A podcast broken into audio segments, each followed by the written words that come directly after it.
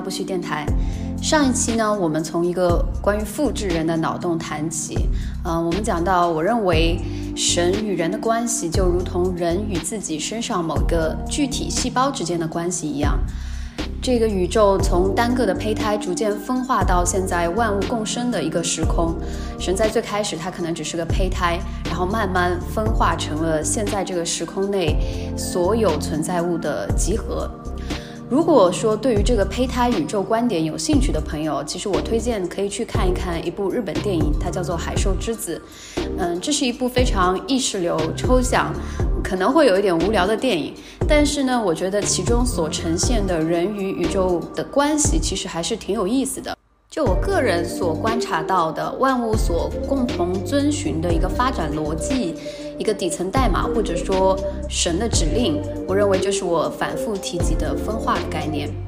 嗯，如果我们想一下自己对待自己身上单个细胞的态度，其实就不难推测，对于神来说，世间的万物是没有分别的，石头也好，蝴蝶也好，人类也好，它都是神自身的一部分。神不会偏袒任何一方，他会任由每一个部分自由的发展。这就是所谓的蝴蝶是我，我是蝴蝶。而关于分化这个指令，我也想再补充一个很有意思的角度。嗯，我时常想到底是为什么分化是所有万物所遵循的一个指令呢？我讲一个电影片段啊，具体是哪个电影，其实我忘记了。那个片段中呢，是一个宇航员，他在太空中作业的时候不小心脱离了太空舱，那他就等于说这么漂浮在浩瀚的太空当中了。它距离太空舱其实有一点点距离，但是由于它是一个漂浮的状态，在它周围没有任何的施力点，也就没有办法改变自己的运动状态，然后向太空舱那边飘过去。那最后他用了什么办法呢？他把自己的一只手臂从太空服里抽出来，因为太空中的温度非常非常低，那整个手臂就就就被速冻住了。接着呢，他咬断了自己的手臂，然后往身后使劲一甩，啊，把这个手臂甩出去的反作用力呢，就把他推向了太空舱。最后他的就是存活了下来啊。我认为分化的过程就像这样，就是。你首先要先剥离出自身的一部分，一分为二，然后呢，才能让两个部分分开走向不同的地方。在一切的最开始，嗯，当我就等于整个世界，整个世界就是我还没有开始分化的时候，也就是道家所说的那个一的状态，我们其实就像漂浮在无垠宇宙中的那个宇航员。因为没有着力点，所以也就去不了任何地方。那唯一能改变自己运动状态的方式，就是一分为二，自己以自己的另外一部分为着力点，才能前进。啊，那么我们今天呢，也紧接着这个分化的概念继续往下拓展。我们常说人他是最复杂矛盾的，人性是最难测的。这是因为一个人他的自我也会分化成不同的部分，而每个部分呢也都有其独特性。而这个思路呢，其实在星盘上就有非常完美的体现。一个星盘上不同的星星，其实它分别代表着这个人的不同面相，有的代表着这个人的理智，有的代表的是这个人的情绪，有的代表的是这个人的外貌等等。这期节目的后半部分将会帮大家理清楚星盘上最关键的三个位置——太阳、月亮和上升点所包含的信息。那么，首先还是需要大家先思考一个问题啊。当我们用人称代词去指代某个人的时候，我们具体指代的东西是什么？我们知道每个人他都有他的理智和思想，有他的感觉和情绪，还有他的外貌和行为等等具体的组成部分。当我说我很难过，这个句子当中的我很大概率指代的是我的情绪，而不是我的理智很难过。当我说我饿了。那这个句子当中的我，则指代的是我的感觉，而不是我的外貌。而当我说我胖了，这个句子当中的我才指代的是我的外形。所以你发现了吗？在非必要的情况下，我们已经非常习惯于用一个我去泛指我身上所有的组成部分，包括你、他、他们这都是一样的。像这样子的语言习惯，在指代上面其实是不那么精确的。这是由于在日常的沟通当中，我们是不需要这样的精确度的。我们大概能够通过具体的上下文、具体的语义去判断、去推测到底它指代的是什么东西。但是呢，由于语言对思维的塑造作用。这样的语言习惯势必会在一定程度上造成认知的模糊。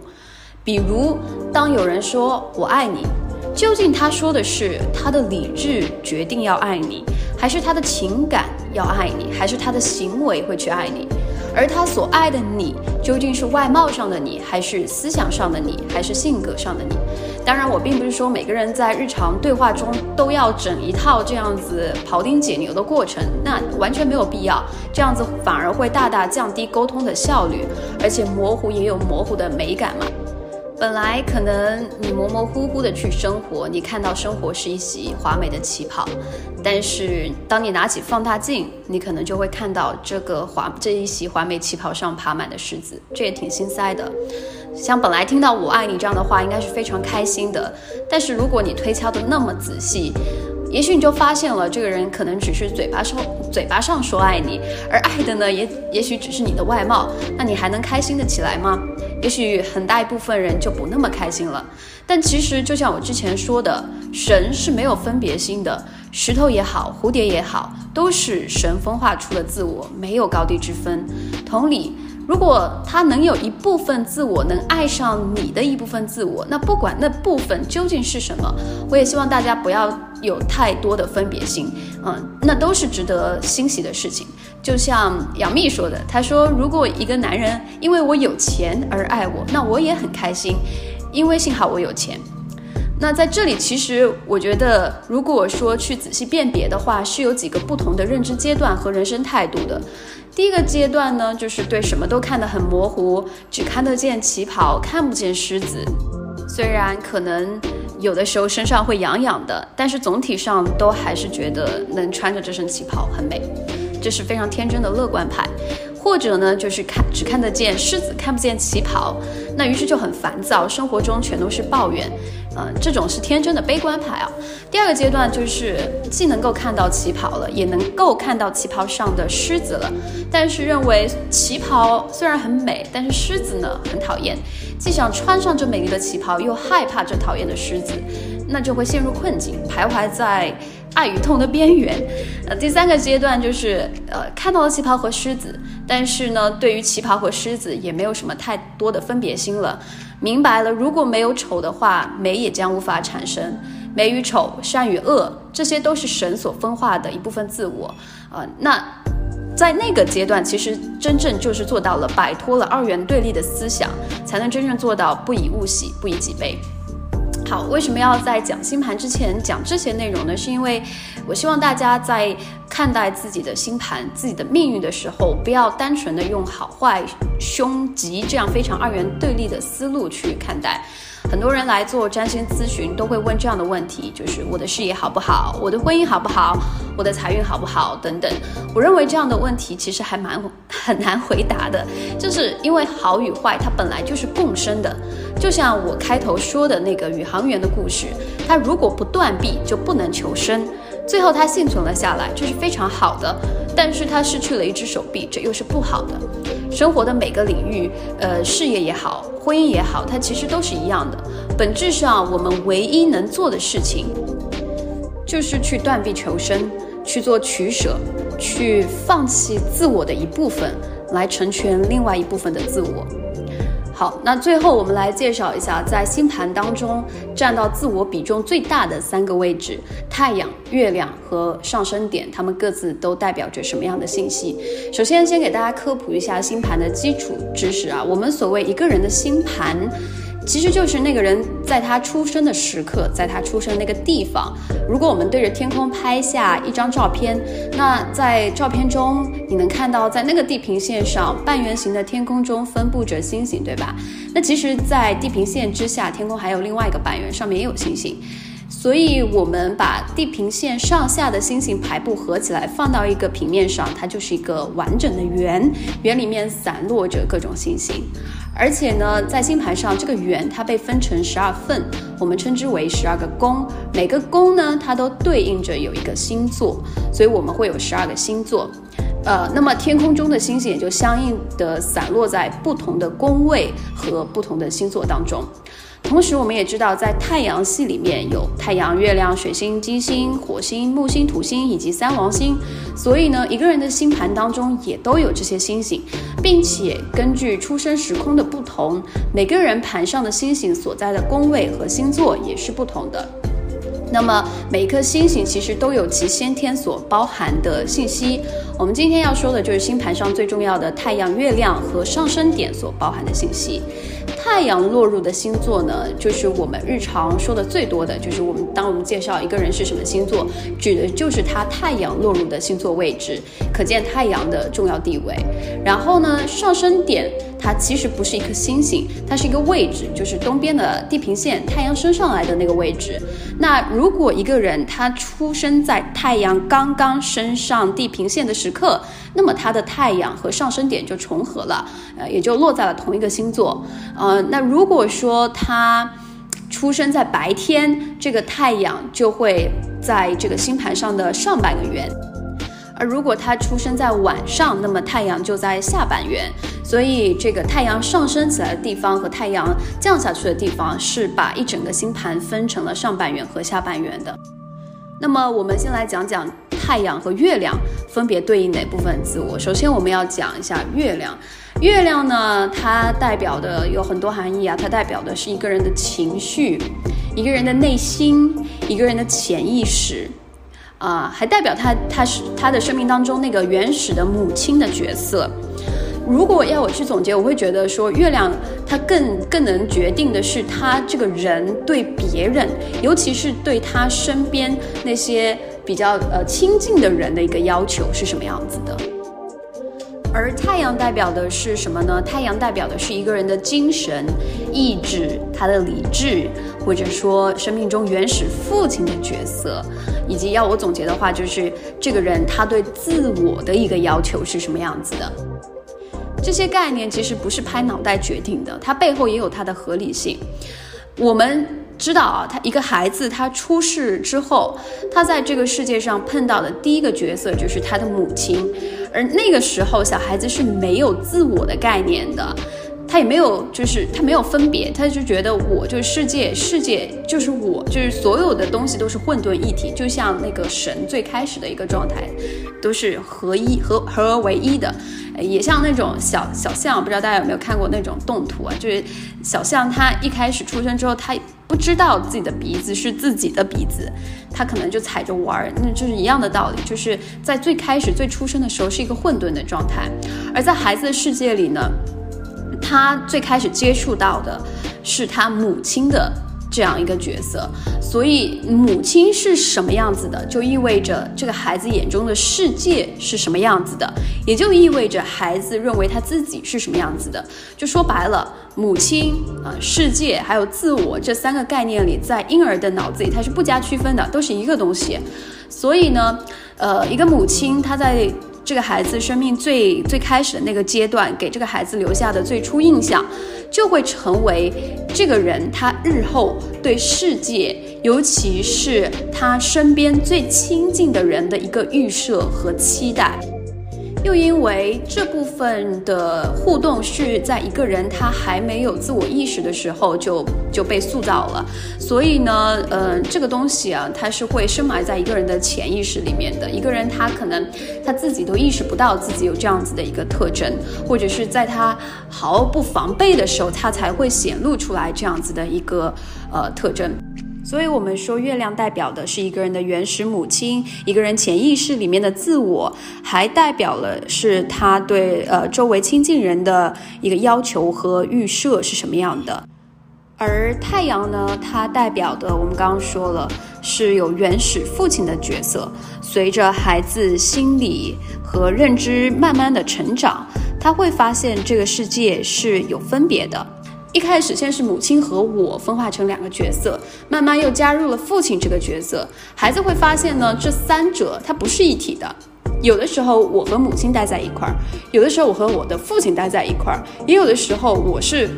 落单的，我的父亲和母亲待在一块儿，这就是我之前所说的开始产生分化了。那人类幼崽呢？因为需要被哺乳嘛，所以这个求生本能来讲啊，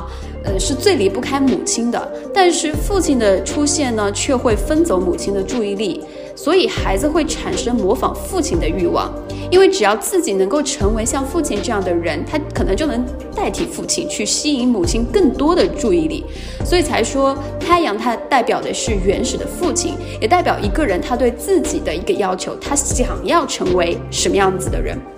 在这里，我举个例子，帮大家更好的去区分太阳和月亮的一个差别。一个太阳狮子座，他会希望自己是人群的焦点，因此呢，那些会支持他、拥护他的人更容易靠近他。而一个月亮狮子座呢，则更希望自己身边的人是非常能干、强势的。所以呢。呃，比起相比起自己去成为那个耀眼的存在，他会更喜欢跟耀眼的人相处。也就是说，他可能会找到一个非常呃耀眼的一个对象，对吧？好，那这个是太阳和月亮的一个差别。最后，我们再来讲一讲上升。上升所代表的是一个人的给人给别人留下的初印象，他的外貌是什么样子，或者他最明显的性格特质。是什么样子的？呃，有很多流行的说法是讲啊，上升是一个人在三十岁之后慢慢显现出来的样子啊，太阳是他在三十岁之前的样子。呃，其实我并不那么认为，我反而觉得上升实际上是一个人最与生俱来的那个部分，是他。刚开机的一个状态，完完全全的出场配置是没有任何理由无法选择的，就是老天爷给的。而太阳和月亮呢，就像是我们在生命最开始，父亲和母亲，呃，跟我们互动的过程中，在我们身上留下的一些痕迹。所以我们刚刚说了啊，这个太阳、月亮、狮子的表现，如果那如果一个人，呃，他的上身是狮子的话，我们就可以说这个人。他如果是一部手机的话，他用的芯片就是狮子座的，所以那他从他的生活各方面，尤其是他的外形，他的最明显的性格特征，以及他给人留下的那种初印象啊，都多多少少会带有狮子座的色彩。不过，毕竟我们人他是。就各种不同能量的一个混合物，是时刻处在不同的变化当中的。我们不是像洋葱一样，我在外面一层是上升，拨开是太阳，再拨开是月亮，不是这样的。没，在我们实际当中是没有这么明显的分界线的。日月升的概念，它就像是。头脑特工队啊，那个电影《头脑特工队》里面描述的那样，他他们都是存在在你脑子里面的几个小人，他们有不同的性格啊，因为他们落在不同的星座的话，他们就会有不同的性格，他们掌管着不同的领域。我们说月亮是你希望你亲近的人是什么样子的，太阳是你自己想成为什么样子的，而上升是你最核心的样子，呃，所以。当你嗯在生活中处理的事情足够简单的话，可能呃某一个小人他自己就能做决定。但是当你处理的事情是比较复杂的、比较多元的，这些小人们他们在你的脑子里就会争论、打架啊，交替着接管着你的行为，所以才会最终呈现出一个非常复杂、矛盾的人。啊，哪颗星星它的能量最强啊？就是它落在的这个星座的能量最强，它的话语权就会更大，它就会对你施加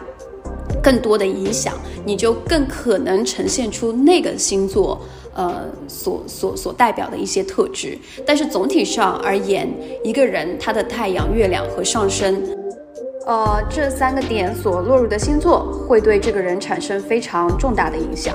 有的时候，这种影响是一加一大于二的。比如说，一个太阳双子、月亮天秤，或者是太阳天秤、月亮双子的人，那首先他父母之间的关系就是比较协调的，都是带有那种风象星座的特征啊，都是比较灵活的，比较能社交的。所以在他身上，这两股能量是非常协调的。但也有时候，这种影响会让人比较纠结。比如说太阳白羊、月亮摩羯，或者太阳摩羯、月亮白羊的人，那首先，他本身父母之间的能量就并不怎么调和，对吧？那白羊座能量和摩羯座能量就不太一样。呃，那在他身上呢，也会体现出这样子的矛盾性。比如，如果他是太阳白羊的话，那他可能想要成为的就是白羊座的这样子一个人，但是他的内心呢，又是摩羯座那种调调，所以这个两个之间的能量，可能在他身上就会一直在不停的打架，最终呈现出来这个人，他可能就会比较纠结了啊。好，这里呢，我们就大概的讲了一下关于日月升的一个呃介绍啊，大家之后也可以去查一下自己的日月升的配置，看一看，呃，能不能对自己有一个更深入的了解。那我们下一期再见啦，拜拜。